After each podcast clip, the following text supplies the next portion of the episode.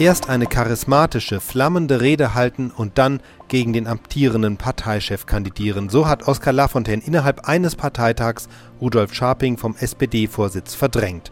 Zwei Jahre lang hat Scharping die SPD geführt und er war ja von der Basis in einer Urwahl gewählt worden. Doch inzwischen ist die Unzufriedenheit groß und so kommt es in Mannheim zu einer für Rudolf Scharping schmerzhaften Sensation. Der Tag beginnt heute Morgen mit einem Paukenschlag. Um 9.12 Uhr tritt Rudolf Scharping ans Rednerpult und verkündet: Ich erkläre, dass ich dem Vorschlag des Parteivorstandes entsprechend kandidieren werde.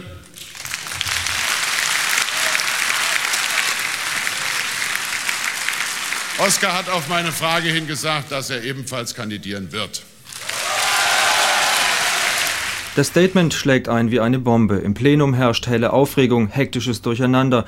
Sekunden später tritt Oskar Lafontaine vor die Delegierten. Liebe Genossinnen und Genossen, Rudolf Scharping hat in fairer Weise das Ergebnis unserer Diskussion dargestellt. Auch ich bin zu dem Ergebnis gekommen, dass es für uns alle besser ist, wenn der Parteitag hier Klarheit schaffen kann. Ich möchte nur sagen, dass ich kandidiere für die Politik, die ich seit Jahren vertrete und dass ich unabhängig von dem Ausgang, unabhängig von dem Ausgang weiterhin faire Zusammenarbeit anbiete. Danach zieht sich der Parteitag zu einer Stunde Beratung zurück. Überall auf den Gängen und im Plenum kommen die Mitglieder der Landesverbände zusammen, diskutieren und beraten. Wie soll man sich jetzt verhalten? 10.20 Uhr dann Abstimmung im Plenum, 10.45 Uhr schließlich das Ergebnis, mit dem niemand gerechnet hatte. Es wurden abgegeben auf Oskar Lafontaine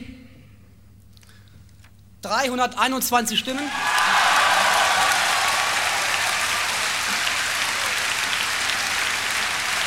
Und auf Rudolf Scharping 190 Stimmen. Die Sensation ist perfekt. Der neue Parteivorsitzende heißt Oskar Lafontaine, mit deutlicher Mehrheit gewählt. Erste Reaktion des Gewinners. Es ist nicht einfach, ein Amt zu übernehmen, das Willy Brandt, Jochen Vogel, Björn Engholm und Rudolf Scharping für uns geführt haben. Ich weiß um die Schwere der Verantwortung. Ich weiß, dass ich darauf angewiesen bin, dass alle hier vorne mich unterstützen. Und ich weiß, dass ich darauf angewiesen bin, ich weiß, dass ich darauf angewiesen bin, dass Rudolf Scharping mit mir so zusammenarbeitet, wie ich versucht habe, in den letzten Jahren mit ihm zusammenzuarbeiten. Ich bitte, ich bitte ihn ausdrücklich darum. Der unterlegene Rudolf Scharping wirkt schockiert, ringt mühsam nach Fassung. Oskar, manches hat bitter wehgetan zwingt sich dann aber doch, den Blick in die Zukunft zu richten. Es wird ganz entscheidend darauf ankommen, dass wir auf diesem Parteitag nicht nur personelle Entscheidungen treffen, sondern die Kraft behalten, den vielen Menschen, die uns beobachten und die uns vertrauen, auch zu sagen, wie wir uns die wirtschaftliche, die soziale, wie wir uns die Zukunft des Landes überhaupt vorstellen nicht nur Personalentscheidungen, sondern auch in der Sache Klarheit schaffen, damit wir wieder Orientierung geben können. Nach dieser Wahl scheint der gesamte Parteitag freilich erst einmal aus dem Tritt. Viele Delegierte stehen fassungslos zusammen, überall ernste Gesichter. Am frühen Nachmittag geht es dann aber doch nach Tagesordnung weiter. Vorstandswahlen stehen auf dem Programm. Scharping wird mit großer Mehrheit zum Stellvertreter des neuen Parteichefs Lafontaine gewählt. Er behält auch den Fraktionsvorsitz. Gewählt auch die vier weiteren stellvertretenden Parteivorsitzenden, unter ihnen Heidi Marie Wiczorek-Zoll. Das beste Ergebnis erzielt an diesem Nachmittag freilich Franz Müntefering, der mit 98,1 Prozent der Stimmen neuer Bundesgeschäftsführer wird. 14.30 Uhr dann Pressekonferenz Oskar Lafontaine. Erste Frage, kandidieren Sie jetzt auch als SPD-Kanzlerkandidat?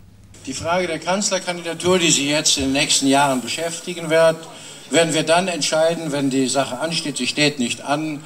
Mehr werden Sie von dem Parteivorsitzenden dazu nicht hören. Sie können also fragen, so viel Sie wollen. Sie können auch Spekulationen veröffentlichen, so viel Sie wollen. Sie können Stellungnahmen veröffentlichen, so viel Sie wollen. Sie sind ausdrücklich dazu ermutigt. Aber bei mir petzen Sie einem Ochsen ins Horn. Deutliche Worte des neuen Parteivorsitzenden, der im Übrigen schon wieder jovial in die Runde der Journalisten witzelte und gegen die Regierung polemisierte und einen Kanzler, der sich in den letzten Tagen nicht gescheut habe, so Lafontaine, in China die blutigen Hände von Militärmachthabern zu schütteln. Lassen Sie mich noch einen Nachtrag zum Bericht des Kollegen Martin Klein machen, denn welchen Hammer es da heute in Mannheim gab, das mag folgende dpa-Meldung noch verdeutlichen.